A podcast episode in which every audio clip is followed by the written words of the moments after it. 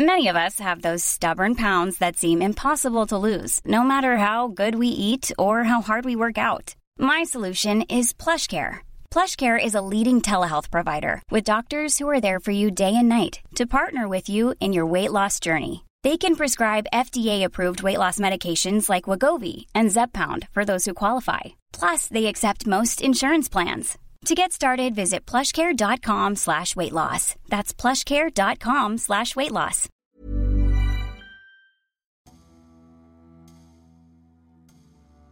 Babe Ruth. Il était le plus grand joueur que le baseball ait jamais connu. Il était l'idole de Boston. Puis, il a été vendu aux Yankees en 1919. Depuis, les Red Sox, la grande équipe du début du XXe siècle, ont connu une incroyable disette, ponctuée de crève-cœurs plus douloureux les uns que les autres. L'ombre du Bambino a plané sur la Nouvelle-Angleterre jusqu'au début du millénaire suivant.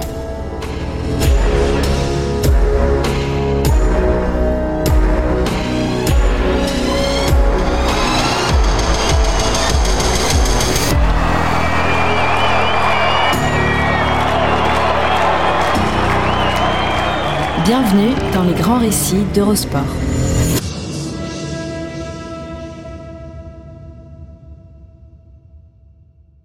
Si vous avez vu Spotlight, lauréat de l'Oscar du meilleur film en 2016, vous vous souvenez sûrement de cette scène, anecdotique dans la dramaturgie du long métrage, mais révélatrice quant à l'impact des malheurs des Boston Red Sox sur la ville de Boston.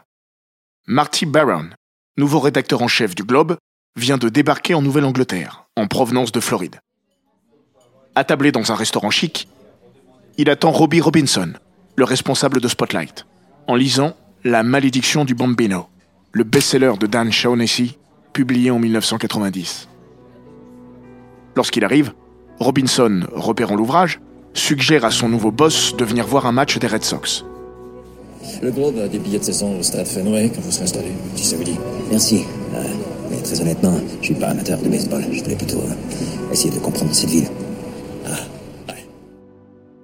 L'action de Spotlight se passe en 2001. Les Red Sox sont alors sevrés de titres depuis 83 ans. Et la malédiction du Bambino est plus que jamais ancrée dans la conscience collective de la cité bostonienne. Tout le monde n'est pas un fanatique des Red Sox à Boston. Encore que.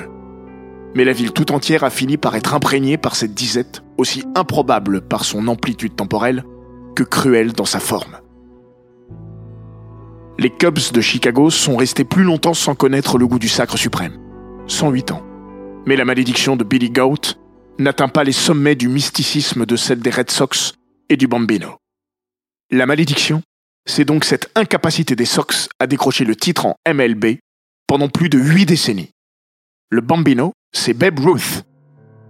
He was the first uh, major media star in American life, and he really transcended baseball. Babe Ruth is considered the greatest ball player who ever lived. There was nobody who played the game better. Toujours considéré aujourd'hui comme le plus grand joueur de l'histoire du baseball. Vendu par les Red Sox aux New York Yankees le 26 décembre 1919. Noël empoisonné. Avant son départ, Boston règne sur l'Amérique. Vainqueur de la première édition des World Series en 1903, Bo Sox a ajouté quatre autres couronnes. En 1912, 1915, 1916 et 1918. Une vraie dynastie. Une fois Babe Ruth parti pour la Big Apple, plus rien. Quand, dans le même temps, les Yankees vont devenir la franchise la plus glorieuse, non seulement de la MLB, mais de tout le sport professionnel américain. Curieux croisement des destinées des deux protagonistes de la plus intense rivalité sportive du XXe siècle aux États-Unis. La vente de Babe Ruth a été vécue comme une trahison par les supporters à l'époque. À l'échelle de l'histoire, Harry Frazee tient le rôle du méchant. Propriétaire des Red Sox, il était aussi producteur de comédie musicale à Broadway. Il aurait, dit-on, vendu Babe Ruth pour financer son nouveau spectacle new-yorkais, No No Nanette. La réalité est un peu plus nuancée. C'est surtout un conflit avec le patron de la ligue, et plus encore les caprices de Ruth, habitué à sortir dans les bars de Boston les veilles de match, ainsi que l'ultimatum de la star, ayant exigé un doublement de son salaire à la fin de la saison 1919, qui ont poussé Frazee à se débarrasser de lui. Mais sur le plan sportif, ce transfert va changer la phase de la MLB. Les Red Sox n'ont pas vu venir la révolution que Babe Ruth portait en lui. Celle du home run. Rarissime à l'époque, le coup de circuit va émerger avec Ruth, dont le record en la matière tiendra d'ailleurs jusqu'en 1976. New York en profitera, pas Boston.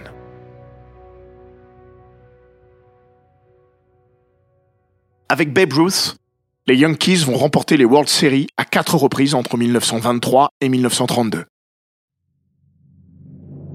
Le début d'une invraisemblable success story, enclenchée avec l'arrivée du Bambino, mais qui se prolongera bien au-delà. Car si la période Babe Ruth 1919-1935 a été prolifique, la franchise new-yorkaise va dominer de façon hégémonique sous Joe DiMaggio et avec la fabuleuse équipe du manager Casey Stengel dans les années 50. Bilan, en 1962, les Yankees sont sacrés pour la 20e fois. Ils ont alors trusté 16 des 25 derniers titres, ahurissant. Pendant ce temps, Boston pleure, Boston fulmine, et fulminera jusqu'au début du siècle suivant, la disette de la Red Sox Nation étant rendue plus insupportable encore par les succès des Yankees. La rivalité entre les deux franchises a parfois atteint des sommets de violence verbale. Dans les années 70, Bill Lee, le lanceur de Boston, traitera ainsi les Yankees de chemise brune et de nazis.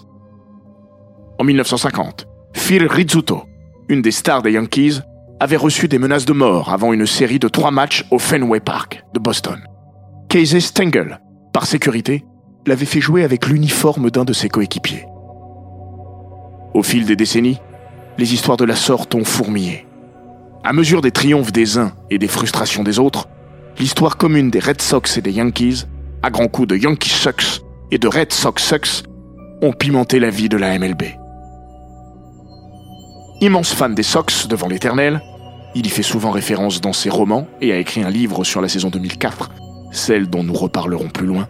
Stephen King voit dans cette rivalité sportive un prolongement moderne de celle qui oppose New York à Boston depuis deux siècles sur la côte Est. Voilà ce qu'a écrit l'auteur de Shining à ce sujet dans les années 90. New York et Boston sont deux visages de l'Amérique. Les Red Sox et les Yankees aussi. Les Américains sont paradoxaux.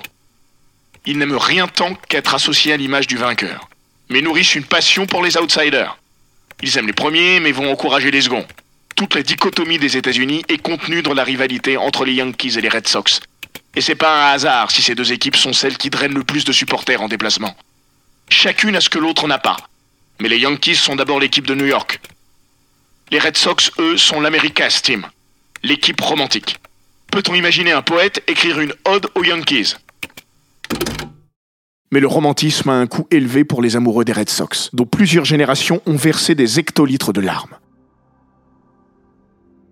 Imaginez qu'entre 1919 et 2003, pendant que le géant de Big Apple savourait 26 fois les World Series, Boston n'a remporté sur la même période que 4 petits titres de division, en 1946, 67, 75 et 86.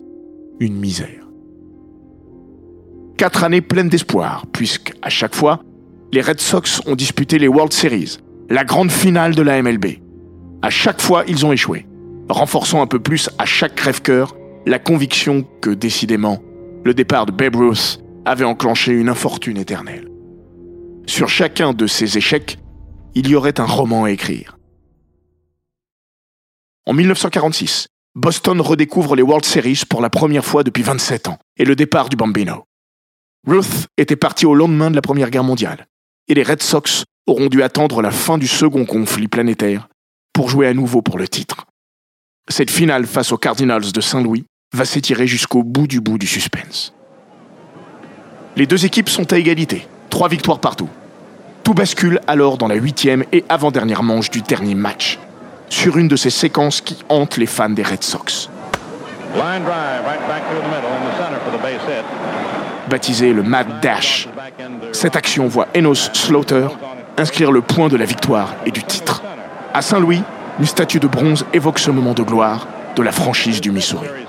Slaughter semble avoir profité d'une microseconde d'hésitation de Johnny Pesky, même si, sept décennies plus tard, tout Boston discute encore de sa réelle responsabilité. 21 ans plus tard, Boston s'incline à nouveau en finale. À nouveau contre Saint-Louis.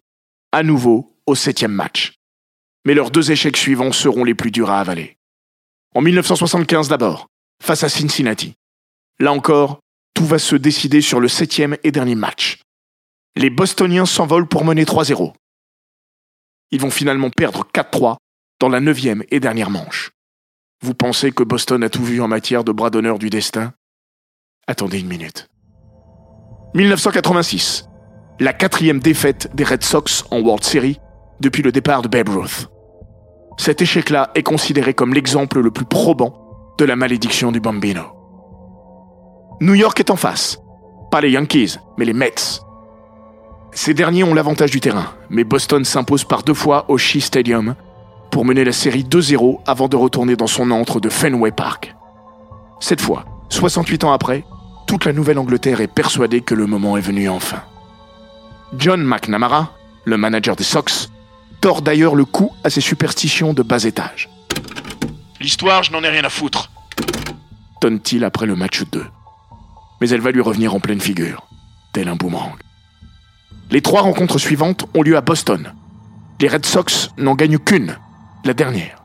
Ils mènent 3-2 et doivent retourner à New York. Lors du match 6, ils vont passer plus près que jamais du bonheur.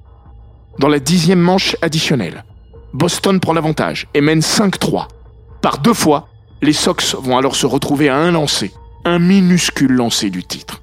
Sur le second, Bob Stanley commet une gigantesque bourde. Son lancer sur Mookie Wilson, hors cible, permet aux Mets d'égaliser à 5-5.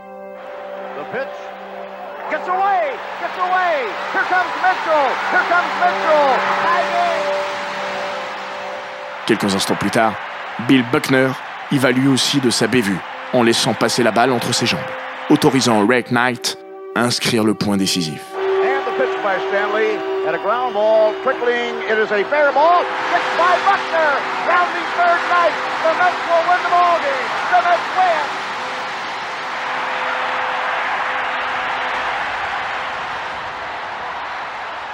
Après le plus invraisemblable retournement de situation jamais vu, et sans doute une des séquences les plus célèbres de l'histoire des World Series, Boston s'incline 6-5 et se voit pousser au match 7, comme en 46, en 67 et 75. John McNamara continue de tourner le dos au micro qui lui parle du bambino. Le lendemain, ces hommes prennent rapidement l'avantage, avant de s'écrouler. Ils sont battus 8-5. Le rêve est passé. Encore. Pour les fans des Red Sox, l'écœurement est total. Le New York Times titre sur cinq colonnes La malédiction de Babe Ruth frappe encore. Pour la petite histoire, si Boston l'avait emporté, le lanceur Bruce Hurst aurait été sacré MVP. Le vote était prêt à être clôturé avant le dénouement fou du match 6. Certains n'ont alors pas manqué de relever que Bruce Hurst était l'anagramme de B. Ruth Curse, la malédiction de B. Ruth. En 86 ans, les malheurs des Red Sox ne se sont pas limités à leurs rares apparitions au World Series. Comme lors de la saison 78. À l'époque, seules deux équipes se qualifient pour les playoffs dans chaque conférence. Les vainqueurs de chaque division. Dans l'AL Est, Boston survole les débats avant de s'effondrer brutalement à la fin de l'été. Les Yankees, un temps relégués 14 victoires derrière les Red Sox, les rejoignent le 10 septembre, s'imposant notamment quatre fois de suite au Fenway Park. Un enchaînement connu sous le nom de Massacre de Boston. À égalité parfaite en fin de saison régulière, les deux équipes doivent disputer un match de barrage pour déterminer qui jouera la finale de conférence. Au Fenway Park, New York s'impose grâce à un home run de Bucky Dent. Improbable, car Dent n'était pas réputé pour être un gros frappeur. Cela ne pouvait arriver qu'aux Red Sox. Il y avait plus de chances de voir tomber de la merde des nuages que de voir Bucky Dent réussir un home run. Pestera Bill. Don Zimmer, le capitaine des Sox, crache à la télévision un Bucky fucking Dent. Ce surnom va coller à la peau du New-Yorkais. Si vous vous promenez à Boston, ne vous étonnez pas de croiser dans la rue des fans des Sox avec un t-shirt Bucky fucking Dent. mythe ou réalité. À chacun de se faire son opinion. Mais quand on traîne une telle poisse sur plus de 80 ans, il y a de quoi croire à l'irrationnel. Mieux vaut en tout cas ne pas badiner avec la malédiction du bambino. En 2001, Pedro Martinez, la star de Boston, a blasphémé après une victoire contre les Yankees en saison régulière. J'en ai marre de toutes ces questions stupides à propos des Yankees. Et je crois pas aux malédictions. Sortez Babe Ruth de sa tombe, je vais lui poter le cul. Peu après, Martinez se blessera. Sa saison sera fichue et celle de Boston avec. Devant un tel acharnement, les supporters des Red Sox ont tout tenté pour contrecarrer la malédiction du Bambino. Un exorciste a été engagé dans les années 90 pour purifier le Fenway Park. En 2001, Paul Giorgio, un fan de Boston, est même allé jusqu'au sommet de l'Everest pour y déposer une casquette des Sox et brûler celle des Yankees au camp de base. Plus abracadabrantesque encore, un an plus tard, un certain Kevin Kennedy s'est mis en tête de retrouver le piano de Babe Ruth. Selon la légende, le dit piano aurait été jeté jadis dans un lac, le Millis Pond. Kennedy et ses compères ont décidé de partir à sa recherche. Si nous retrouvons le piano et le remettons en état, la malédiction s'arrêtera peut-être. Pour sonder le lac et mener ses recherches, il va même faire appel à John Fish, un expert qui avait contribué à retrouver des débris du vol 800 de la TWA à Long Island. En 2004, sur Storrow Drive, le grand axe sur les quais de Boston, un panneau indiquant Reverse Curve, virage inversé, est vandalisé. Un graffiti l'a transformé en Reverse the Curse, inverser la malédiction. Nettoyé à plusieurs reprises, le panneau a vu réapparaître le message à chaque fois jusqu'à ce que la municipalité décide de le laisser en l'état. Qui sait, peut-être a-t-elle eu raison. Car cette année 2004 va tout changer. Au mois de juillet, lors d'un match à domicile, un petit garçon est blessé en tribune par une balle suite à une frappe de Manny Ramirez. L'enfant perd deux dents dans l'affaire. Il racontera après la rencontre vivre dans une ferme qui avait jadis appartenu à Babe Ruth. Les fans, prêts à se raccrocher à tout, ont voulu y voir un signe. Cette saison-là, Boston se hisse en playoff, en finale de la Ligue américaine. Les Sox retrouvent leur vieil ennemi. La série tourne au cauchemar. Les Yankees mènent 3-0. Mais les Red Sox vont accomplir un miracle. En 4 jours et 4 matchs, du 17 au 20 octobre, ils vont remporter 4 rencontres, dont les deux dernières au Yankee Stadium. Le match 6, le Bloody Sock Game, en référence à la blessure du lanceur de Boston, Kurt Schilling, est resté le plus fameux. Jamais dans l'histoire du baseball, une équipe n'avait remporté une série après avoir été menée 3-0.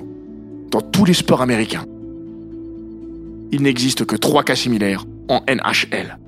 Toronto, en 1942, les Islanders en 1975 et Boston en 2010. C'est dire si ce retournement de situation était improbable.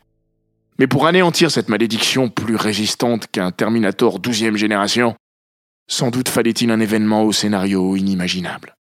L'improbable pour chasser l'improbable. Savoureuse revanche sur le destin, surtout face à l'éternel ennemi Yankee. Ces quatre journées ont changé l'histoire des Red Sox. Elles ont été retracées dans un formidable documentaire, intitulé Four Days in October. Don't let us win this game tonight. Red Sox are three outs away from being swept. It hasn't happened in the history of baseball. Don't let us win today. That's all I'm trying to say. Roberts is going. Posada's throw. Roberts safe. That's how DR does it. He steals second base in game four when the world knows he's going. You either ride or you either die. You got no choice. You know what I'm saying? Dans la foulée, Boston va survoler les World Series. Autre clin d'œil, c'est face aux Saint Louis Cardinals, leurs bourreaux en 1946 et 1967, que les Red Sox vont triompher. Quatre victoires à zéro. Là encore, une page d'histoire. Pour la première fois, une équipe a aligné huit victoires de suite en playoff. 86 années d'attente, balayées avec la manière. Ce 28 octobre 2004, le Boston Globe barre sa une d'un gigantesque Yes Et c'est Dan Shaughnessy, l'auteur de La malédiction du Bambino, qui se charge de mettre des mots sur le ressenti de chaque amoureux des Sox. C'est donc ça qu'ils ont ressenti en 1918. Aujourd'hui, nous savons. Il est l'heure pour la Red Sox Nation de sourire. Il est l'heure de danser. Il est l'heure d'aller, chacun, à votre fenêtre et de hurler. Les Boston Red Sox ont gagné les World Series. De la même manière que le départ de Babe Ruth avait marqué le début d'une longue sécheresse, octobre 2004 aura déclenché un cercle vertueux. Boston a encore été sacré en 2007, puis en 2013. Trois titres en dix ans. Il était bien temps de rendre aux Red Sox une part de leur infortune.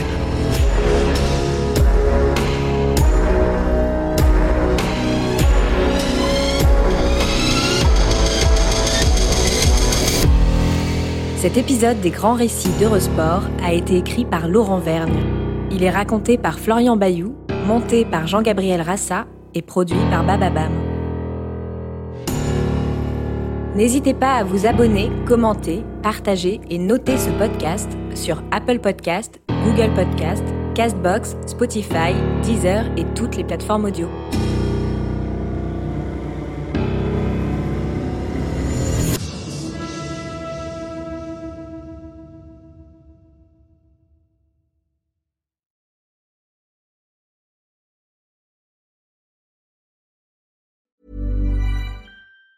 Planning for your next trip? Elevate your travel style with Quince. Quince has all the jet setting essentials you'll want for your next getaway, like European linen, premium luggage options, buttery soft Italian leather bags, and so much more. And it's all priced at 50 to 80% less than similar brands. Plus, Quince only works with factories that use safe and ethical manufacturing practices. Pack your bags with high-quality essentials you'll be wearing for vacations to come with Quince. Go to quince.com slash trip for free shipping and 365-day returns.